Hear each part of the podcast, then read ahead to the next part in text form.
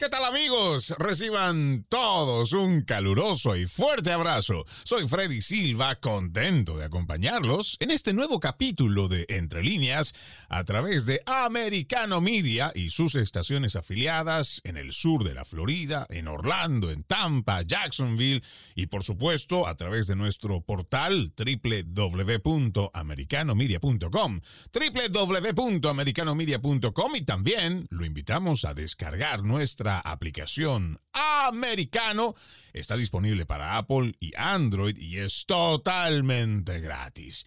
El día de hoy estaremos hablando sobre el polémico tema del aborto y las políticas que cada vez avanzan desde Canadá hasta la Argentina y cómo la agenda globalista está marcando precedentes a través de organismos supranacionales para influir en las legislaturas de los países afiliados a dichos organismos. Hay un caso emblemático el caso Beatriz que estará siendo abordado en la Corte Interamericana de Derechos Humanos y su fallo impactaría de sobremanera en Hispanoamérica y le explicaremos por qué. El día de hoy tenemos como invitada a Marianne Quiroga, de profesión abogada, directora de investigación del Global Center for Human Rights, organización con sede en Washington, D.C. Marianne es licenciada en Derecho francés argentino por la Universidad de El Salvador, la Universidad de París. Antes de incorporarse al Centro Global de Derechos Humanos, fue investigadora del programa de políticas públicas de la Fundación Nuevas Generaciones y coordinadora de varios programas internacionales. Qué gusto tenerte con nosotros. Bienvenida a Entre Líneas, Marian. muchísimas gracias por tu invitación. Es un placer poder estar contigo y poder compartir un poquito más eh, sobre, bueno, el caso del que vamos a hablar, ¿no? El caso de Beatriz. Este es un caso que nosotros consideramos emblemático, no solo por el hecho como tal, que vamos a desarrollarlo ahora, sino por la influencia que puede tener y marcar un precedente, no solo para las naciones que no contemplan en su legislatura el tema del aborto o flexibilidad algunos acápites o aceptación en cuanto a temas del aborto, sino cómo esto podría ahondar aún más estas campañas abortistas que se tienen en Occidente. Pero partamos por lo básico, Mariana. Expliquémosle a la gente primero qué es el caso Beatriz para que estemos familiarizados con él. Bien, el caso Beatriz y por qué estamos hablando de este caso es sumamente importante porque es un caso que llegó hasta la Corte Interamericana de Derechos Humanos y que es un caso contra El Salvador, ¿no? El nombre completo del caso es eh, Beatriz y otros contra El Salvador y es un caso que por el cual organizaciones pro aborto pretenden imponer la legalización del aborto en nuestro continente. Los hechos del caso, vamos a, ahondar un poquito más en los hechos eh, más adelante, pero lo, lo muy importante de entender es que por medio de este caso lo que se va a pedir a la Corte es que liberalice el aborto en todos los países de Latinoamérica. Eh, y obviamente este caso, si lo resuelve la Corte a favor del aborto, sería un precedente muy, muy grave para toda nuestra región. Claro, y hemos visto la capacidad que tiene tanto la Corte como la Comisión Interamericana de Derechos Humanos, que se supone son los que sugieren, porque aquí tenemos que hablar las cosas como son, Marían, en los parlamentos es donde se hacen las leyes y se supone que una corte o una comisión no debería tener la facultad de cambiar la legislación de un país soberano, pero hemos visto que muchos de los fallos que se supone vienen en calidad de recomendación o que debería ser eso, sí tienen el impacto y sí están cambiando el rumbo de las constituciones, legislaciones que tienen las naciones. Exactamente, sí, exactamente. La Corte Interamericana, hay, hay, que entender que la Corte Interamericana sí eh, está a cargo de hacer respetar los derechos humanos en nuestra región. Pero acá hay dos cosas muy importantes. El primer elemento a tener en cuenta es que los derechos a los cuales se comprometieron los estados son sumamente pro vida y el artículo 4 de la Convención Americana sobre Derechos Humanos protege la vida explícitamente, dice desde la concepción. Entonces, primero que nada, no existe ningún derecho al aborto que la Corte deba hacer aplicar en El Salvador. No existe este derecho. Y el segundo elemento muy importante es que la Corte ha tomado muchísimas libertades para imponer a países y a países que no les corresponde derechos que no existen. ¿Sí? Entonces hay que entender que la Corte, mediante sus sentencias y mediante otros instrumentos también, que no son eh, instrumentos legales a propiamente dicho y no son como tratados internacionales que se difieren porque los países los firmaron, ¿no? La Corte, mediante estos instrumentos que son ilegítimos, está imponiendo a los países derechos a los cuales no se comprometieron. Esto me parece que hay que resaltarlo porque una cosa es lo que está escrito, otra cosa es lo que se está haciendo y cuando nosotros entendemos que existe un derecho a la vida que no solamente está representado, plasmado en tratados internacionales, sino también forma parte de la mayoría de las constituciones, cómo es que nosotros nos tragamos el cuento progresista, el cuento de la izquierda, el cuento de cualquiera de las facciones que usted pueda entender en las variables políticas, cómo es que nosotros entendemos que el asesinar a un niño en el vientre de sus madres signifique un derecho. Y es por eso que es importante nosotros llamar a la reflexión, tanto para que las personas entiendan, ojo, Vamos a tratar de centrarnos siempre no en lo que nos acusa la izquierda de fanatismos, de personas retrógradas, de fanáticos religiosos. No, no, no. Primero establezcamos que como seres humanos estamos en la obligación, primero de defender la vida, pero también la especie de la cual nosotros venimos, la especie humana. Esa especie humana que en estos mismos tratados mencionados establecen que el ser humano por ser ser humano, tiene una dignidad inherente, intrínseca, y pare de contar, no hay más. Esa vida no puede estar condicionada al deseo de un dictador, por ejemplo, al deseo de los padres o al deseo del mercado, si hay o no hay dinero. El ser humano es digno. ¿Por qué? Porque es ser humano y pare de contar. Si le ponemos alguna explicación adicional, quiere decir que nuestras vidas van a estar condicionadas a cualquier factor. Y eso es importante mencionarlo, Marian, que tenemos que hacer prevalecer estos derechos, más allá de lo que nosotros podamos interpretar. Es bueno, es malo, cualquier consideración que nosotros tengamos. Exactamente. Es que la verdad es que si no se protege el derecho a la vida desde la concepción, se puede llegar a no proteger en cualquier otro momento de la vida, ¿no? O sea, las razones por las que eh, los abortistas pretenden no respetar el derecho a la vida desde la concepción, se puede aplicar en cualquier otro momento de la vida. Entonces, vamos, si se legaliza el aborto, tenemos el mismo problema al comienzo de la vida, al final de la vida, en cualquier momento cuando una persona tenga una discapacidad. Y lo digo porque ese era el caso de Leilani, la hija de Beatriz, que fue diagnosticada muy temprana, muy tempranamente en el embarazo, con anencefalia, ¿no? Eh, la anencefalia es una, es una enfermedad que impide el desarrollo completo del cerebro y muchas veces hace que las personas y los, los bebés no nacidos que padezcan esa, esa condición tengan un pronóstico de vida muy limitado, ¿no? Pero lo que hay que entender es que ahí los, los grupos abortistas hicieron una valoración de la vida de Leilani, de la hija de Beatriz, diciendo que como tenía una discapacidad, su vida no valía la pena. Y entonces es muy grave si empezamos a considerar que por culpa o por razón de una discapacidad la vida de una persona no vale la pena.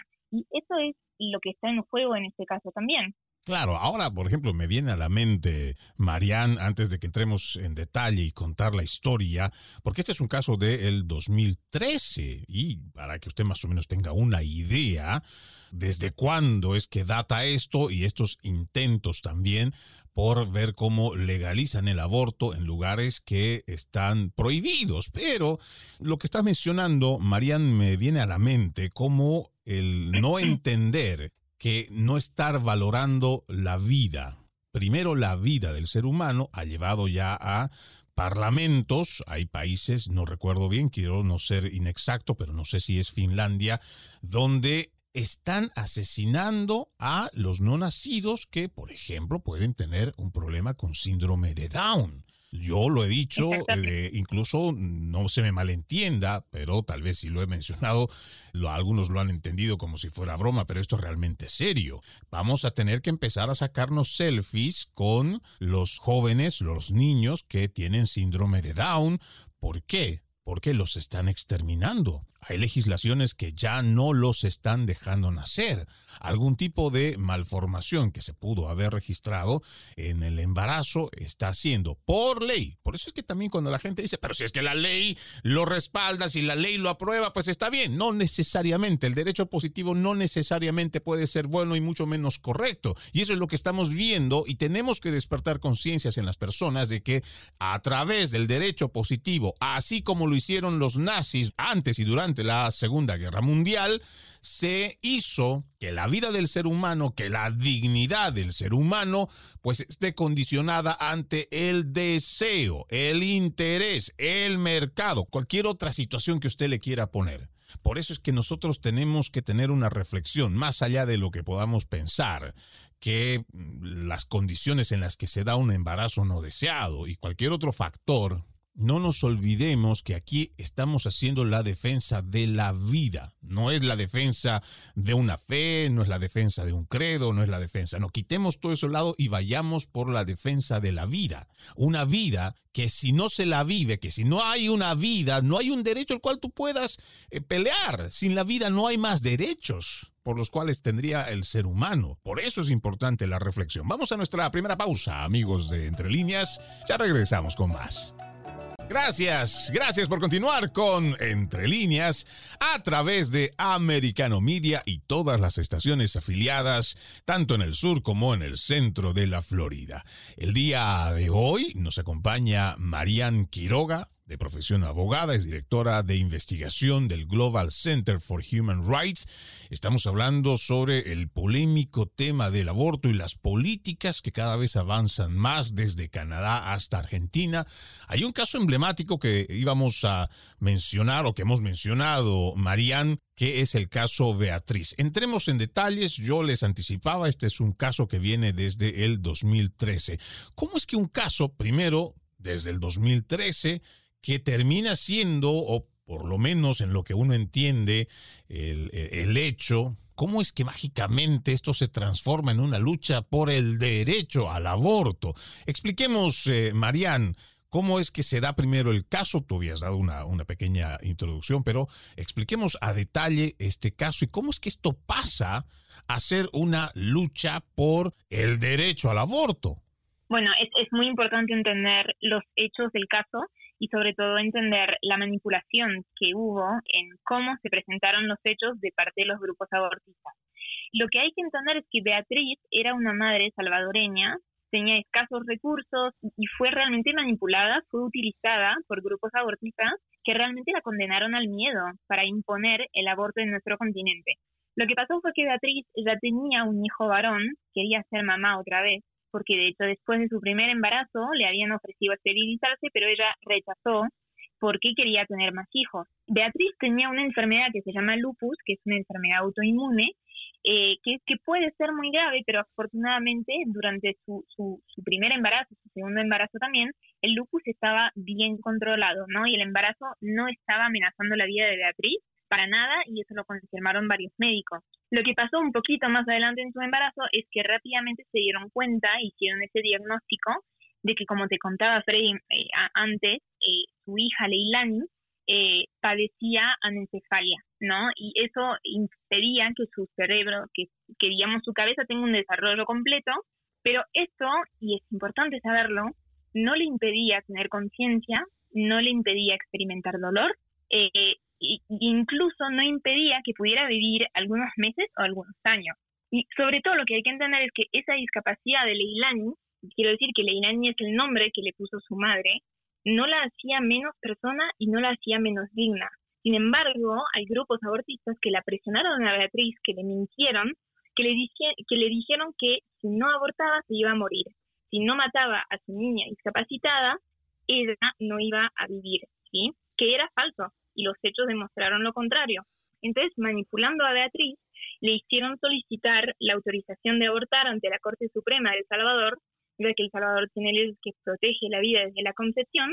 También solicitaron medidas provisionales ante la Corte Interamericana, pero eh, lo que pasó es que, obviamente, como la vida de Beatriz no estaba en peligro de muerte y varios médicos estuvieron de acuerdo con ese, con ese diagnóstico, el aborto no le fue concedido porque no era lo que necesitaba. Lo que sí la Corte Suprema de El Salvador pidió y ordenó es que se siguiera cuidando su vida y la vida de su hija. ¿sí? Finalmente, a la semana 26, hicieron a Beatriz una cesárea eh, que tenía, bueno, por objetivo adelantar el parto, no fue en absoluto un aborto, eh, fue lo que consideraron los médicos mejor, como en ese momento y tomando en cuenta la situación de Beatriz, y la niña, Leilani, eh, nació viva, lloró, respiró y pudo recibir incluso el amor de su madre por unos minutos, permaneció en sus brazos antes de ser llevada a cuidados intensivos, ¿no? Falleció cinco horas más tarde, desgraciadamente, por culpa de su discapacidad. Eh, luego Beatriz, ella siguió bajo supervisión médica, se recuperó muy bien de la cesárea, no sufrió complicaciones mayores por causa del embarazo. Incluso en una entrevista posterior, y eso es muy lindo, Beatriz contó cuánto quería que viviera su hija, que hubiese vivido, incluso le llevaba flores a su tumba, le hablaba regularmente. Y acá es cuando eh, podemos ver más explícitamente la manipulación abortista. Beatriz falleció cuatro años y cuatro meses después del nacimiento y muerte de, de, Leilani. ¿sí? Beatriz falleció a raíz de heridas producidas por un accidente de moto. ¿No? O sea, murió cuatro años después en circunstancias totalmente ajenas al aborto que no se pudo realizar. Pero los grupos abortistas, aprovechándose de esta situación, aprovechándose incluso de su muerte, afirmaron que ella murió porque no había podido recibir un, un, aborto cuando lo necesitaba, que eso debilitó su salud y que entonces El Salvador es responsable de la muerte de Beatriz, cosa que obviamente es falso, ¿no?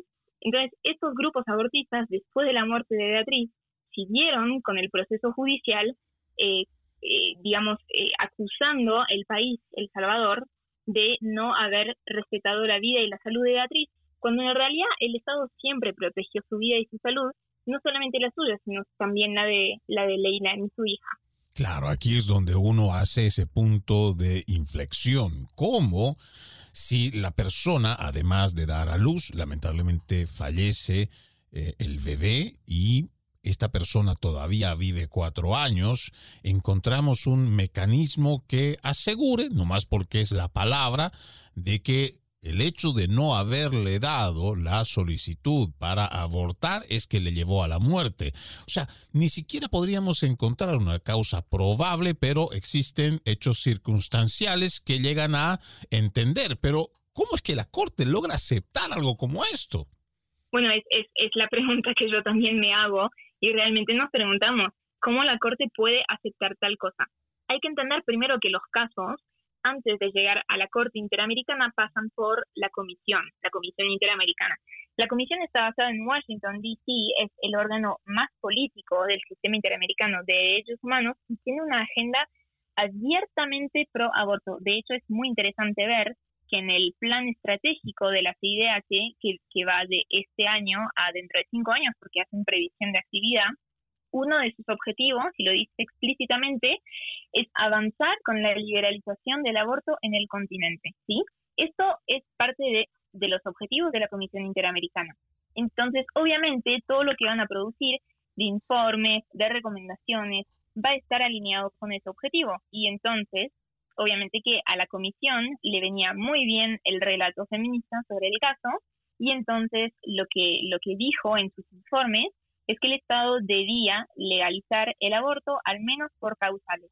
Y esto es lo que envió a la Corte, ¿sí?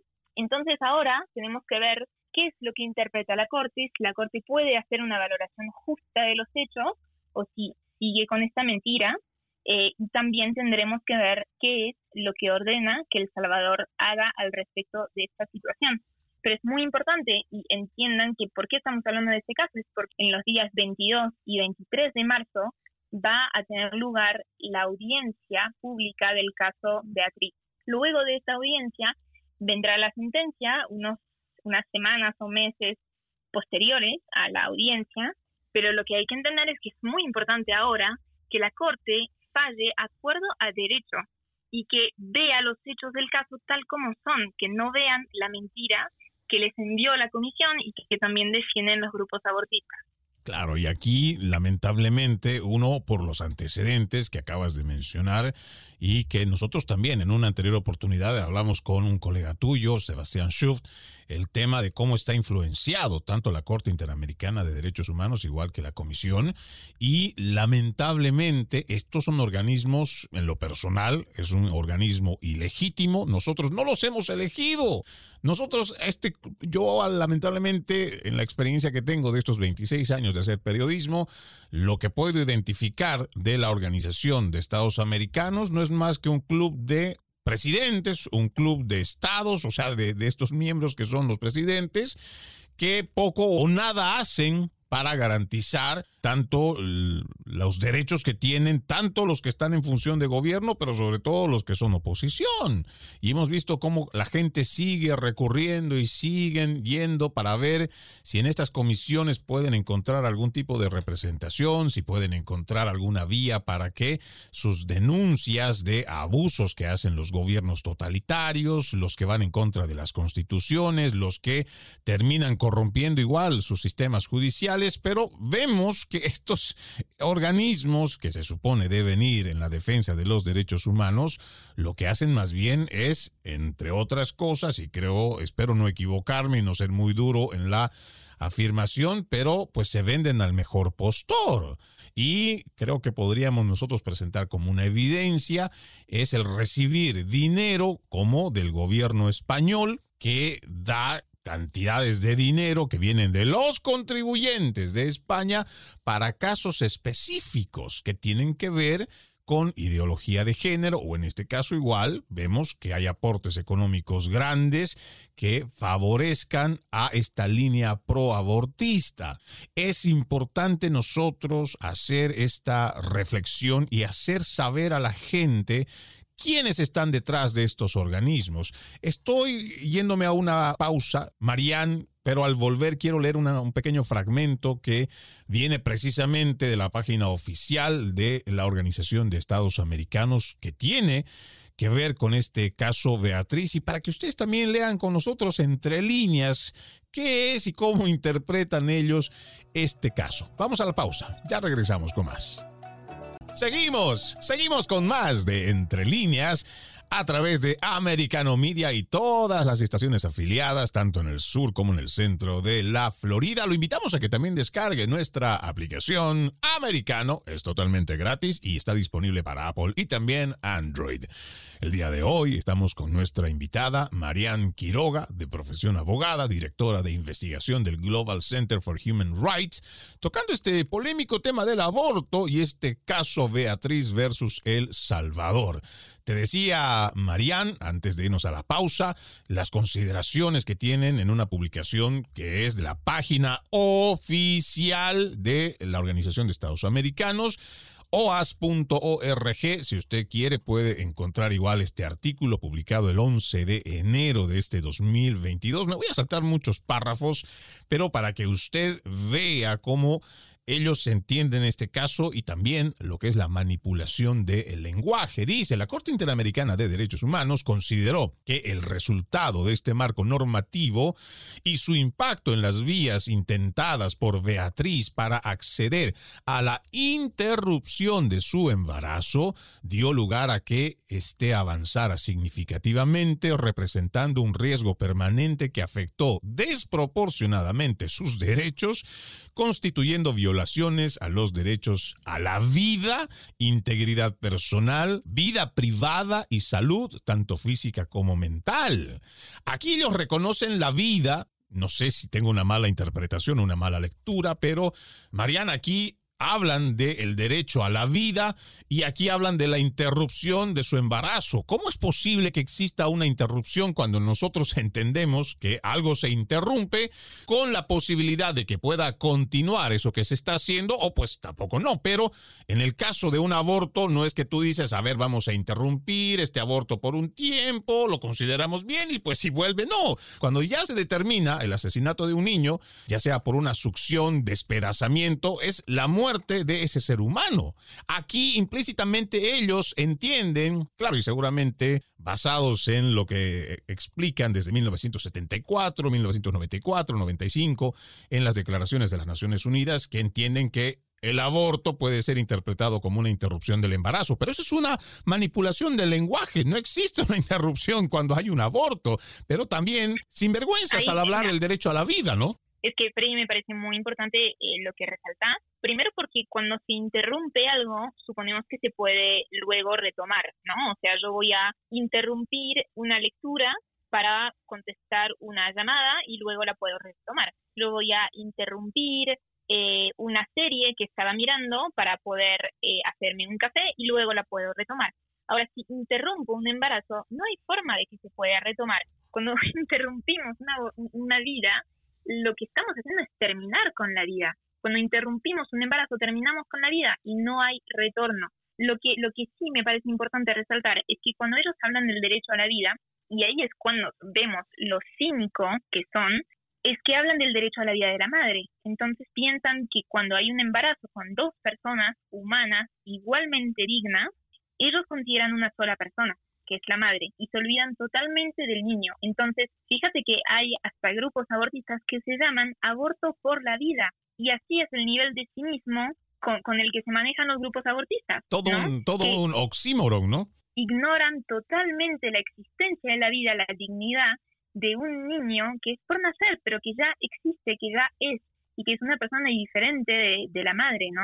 Claro, y la gente podrá tener ahora de su lado a los neocientíficos que te tratan de explicar que no, no es un ser humano, es una persona, y tienen después el cinismo de llamar, no es que es un feto, es un cigoto, es una bolsa de células. No, señor, aunque no le guste, hablando simplemente con ciencia, ciencia pura, ese es un ser humano, un ser humano que su vida comienza al momento de la concepción, el momento que un espermatozoide se une con un óvulo y comienza una división cromosomática, la cual establece un código genético XXXY hombre o mujer, y a partir de ahí en adelante lo que tiene es un desarrollo antes de su nacimiento y después de su nacimiento. Ciencia pura, sin hablar de fanatismos religiosos ni nada por el estilo, pero pareciera que incluso dentro de los firmantes de la Carta de San José, el derecho o los derechos humanos a la vida que tenemos en las Naciones Unidas, parece que eso está sujeto a interpretación, lo mismo que la dignidad humana, Marian.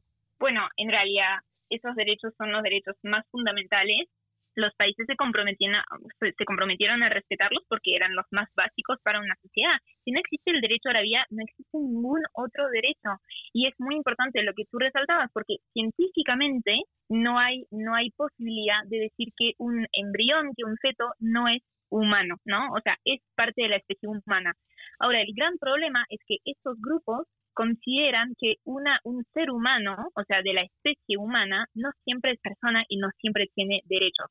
Y esto ya lo vimos en la historia. Ya lo vimos en la historia cuando, por ejemplo, estaba legal la esclavitud y que se consideraba que ciertos miembros de la especie humana no eran personas. Así que, en realidad, la legalización del aborto siempre es un retroceso en cuanto a los derechos humanos. Siempre es un retroceso civilizacional. ¿Quiénes promueven esos, eh, esos, digamos, avances que en realidad son retrocesos realmente? Te quiero contar un poquito más, Freddy, de quiénes son los peticionarios Adelante. en el caso de Beatriz. Uno puede pensar en organizaciones que tal vez se encontraron con la situación de Beatriz, la quisieron ayudar, quisieron eh, darle asesoramiento legal de forma gratuita y en realidad no es el caso. No fueron personas que por su buena voluntad quisieron ayudar a una mujer de escasos recursos del Salvador. No, son grupos abortistas con una agenda muy específica que persiguen sus objetivos y que están dispuestos a todo, hasta mentir, para poder lograr lo que se proponen. Tenemos cuatro organizaciones de las que te quiero hablar un poquito y las cuatro son, primero tenemos el CEGIL, que es el Centro por la Justicia y el Derecho Internacional. Esta es una organización que se dedica 100% al litigio estratégico, es decir, que ellos se dedican a buscar casos, a manipularlos y a utilizarlos para promover su agenda y sentar precedentes a nivel del sistema interamericano del derechos humanos. Quiero decir que hay una jueza de la Corte Interamericana, Verónica Gómez, que es argentina, que o casualidad trabajó también en la CEGIL, ¿no? Hace varios años. También vemos que la CEGIL, y eso está presente en su página web, es totalmente público, recibe anualmente financiamiento de la Open Society Foundation, ¿no? que no voy a presentar porque seguramente todos la conocen. The Source. El objetivo, el objetivo de la CEGIL para influenciar el sistema es extremadamente claro y se ve apenas uno abre la página web de esta organización. Luego tenemos otra organización que se llama IPA. IPA asegura en su página web que no es un distribuidor de insumos médicos, pero cuando vemos por ejemplo, catálogos de instrumentos médicos ginecológicos, lo que observamos es que IPAS vende aspiradoras para realizar abortos. Entonces, el interés que tiene IPA en que se liberalice el aborto en toda nuestra región es muy explícito, ¿no? O sea, tenemos ahí una empresa que vende aspiradoras para hacer aborto que está defendiendo que se legalice el aborto. Después tenemos una tercera organización que se llama la Agrupación Ciudadana para la Despenalización del Aborto, esta es una organización que promueve explícitamente el aborto eugenésico, ¿no? Porque está también presente en su nombre, está presente en su lema, y lo que quiero explicar es que el aborto eugenésico es justamente lo que tú contabas más temprano sobre, por ejemplo, los niños con síndrome de Down. El aborto eugenésico es el aborto que considera que hay ciertas personas que por una malformación, por una discapacidad, por algo que no tendría categorizado como, entre comillas, normal, no merecería eh, vivir, ¿no? Entonces, esas organizaciones promueven el aborto de niños que tengan malformaciones, alguna discapacidad, que además no ponen en peligro su vida la mayoría de las veces, pero bueno, estas organizaciones consideran que esos niños no deberían ser parte de nuestra sociedad. Esto es el eugenismo, ¿no? Y es muy, muy grave. Y luego, en cuarto lugar, tenemos la Colectiva Feminista para el Desarrollo Local del Salvador, que es una organización de lobby pro aborto muy clásica, que tiene mucho peso en El Salvador. Y acá lo importante de entender es de quién recibe el financiamiento de esta colectiva feminista de la IPPF. Entre 2014 y 2016 recibieron más de 135 mil eh, dólares ¿no? de parte de la IPPF y también reciben dinero de la Fundación Ford. Nada más en 2017 recibieron 150 mil dólares, ¿no? Entonces, esta es una de las organizaciones que primero llegó a Beatriz, la manipuló, le mintió diciendo que se iba a morir si no abortaba, eh, y bueno, y llegó, eh, llevó el caso hasta donde está ahora. Claro, esta es una industria multimillonaria, ya cuando uno ve no solamente el interés por llevar adelante sus agendas progresistas, esta agenda que seguramente mucha gente igual ya lo puede reconocer, lo que llamamos la Agenda 2030, la Agenda de la Muerte, uno entenderá que estas cosas no se pronuncian o no se llevan a cabo solamente porque sí o porque emana de una reivindicación natural, orgánica de las sociedades. No, no, no, no, no, no se vaya creer ese cuento. Aquí se trata de organizaciones que manejan millones de dólares. Aquí tengo un artículo de United States Conference of Catholic Bishops que habla en su cuarto párrafo, la industria del aborto gana más de mil millones de dólares por año. Ojo, están hablando solamente de Planet Parenthood. Aquí dice entonces, porque su tienda insignia, Planet Parenthood, exige 360 millones por año en financiamiento de los contribuyentes? Esta es una de las preguntas que nosotros tenemos que hacernos porque, lamentablemente, y muchos sin saberlo, de sus impuestos están pagándole a instituciones como Planet Parenthood miles de millones de dólares. Vamos a la última pausa, amigos de Entre Líneas. Ya regresamos con más.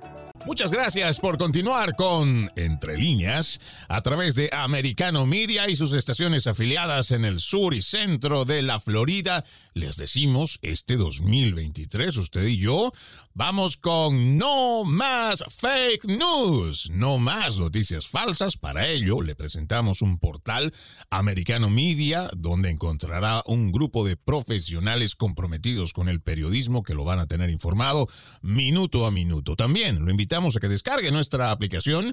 Americano está disponible para Apple y también Android y es totalmente gratis. Hoy estamos hablando sobre el polémico tema del aborto, las políticas al respecto que están avanzando entre Canadá y Argentina a velocidad luz. Hay un caso emblemático, el que estábamos haciendo referencia, el de Beatriz versus El Salvador, y con nuestra invitada, Marian Quiroga, de profesión abogada, directora de investigación del Global Center for Human Rights, abordábamos realmente muchos aspectos que conllevan este caso Beatriz.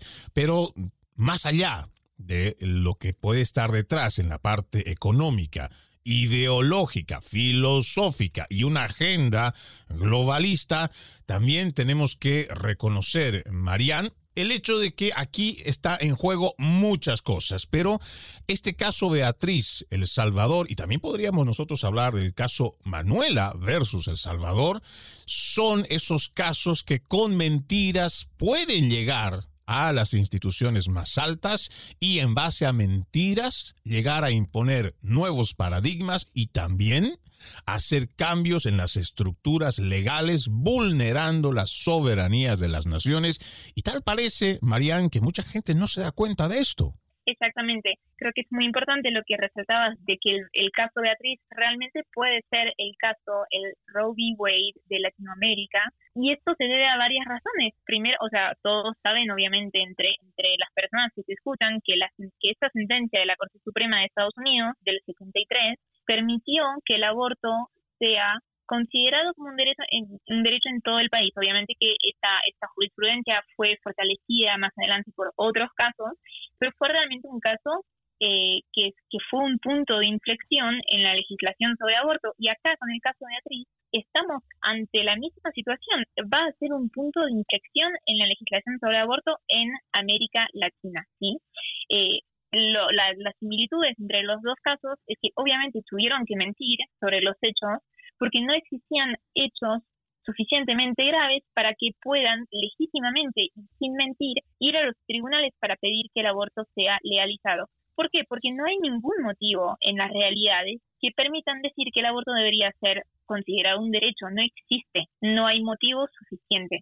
También fue, obviamente, el caso Robbie Wade, fue un litigio estratégico, como les decía, exactamente a lo que se dedica la CECIL, es decir, que son casos situaciones concretas que se buscan, se encuentran, se manipulan y se van a llevar a los tribunales para sentar precedentes, ¿no?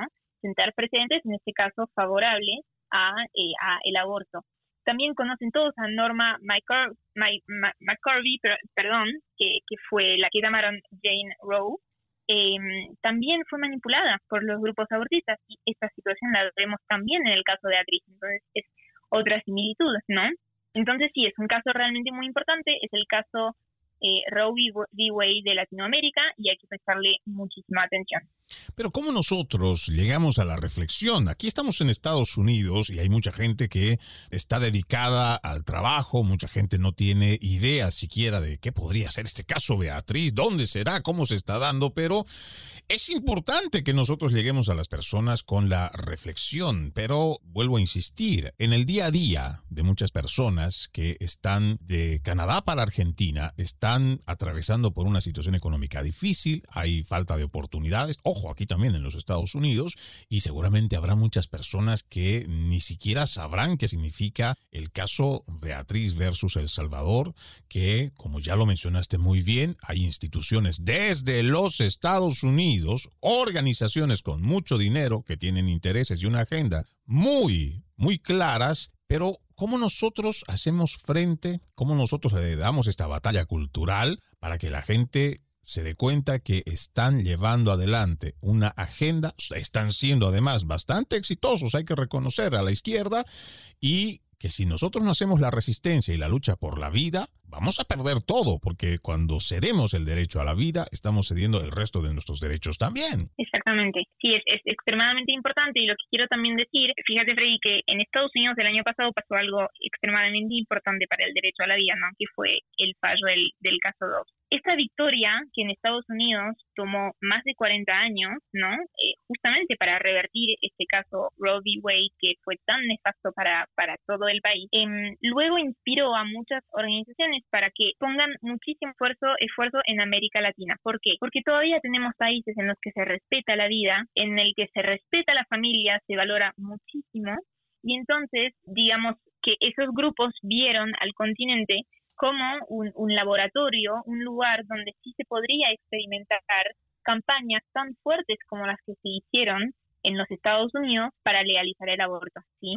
Entonces, hay que entender esto, lo que lo que pasó en Estados Unidos es el futuro en todos los países. El aborto va a terminar siendo reconocido como un asesinato en todo el mundo, porque es lo que es. Pero mientras tenemos que seguir dando la batalla y mientras hay grupos frustrados por lo que pasó en Estados Unidos que está metiendo muchísima presión, muchísimo dinero, muchísima fuerza en tratar de normalizar, liberalizar el aborto en nuestros países. Exacto, y ahí es donde estamos los medios de comunicación conservadores para tratar de llevar adelante este mensaje, gente como tú y por supuesto activistas pro vida, gente con sentido común además, que entiende que es posible, quiero poner entre comillas esto de es posible porque en lo personal siento que ya es una realidad y como lo diría el doctor Miklos Lukács, si nosotros seguimos adelante con estas políticas de aborto, estaremos sacando al ser humano que hoy todavía goza de una dignidad inherente, intrínseca, por el simple hecho de ser humano,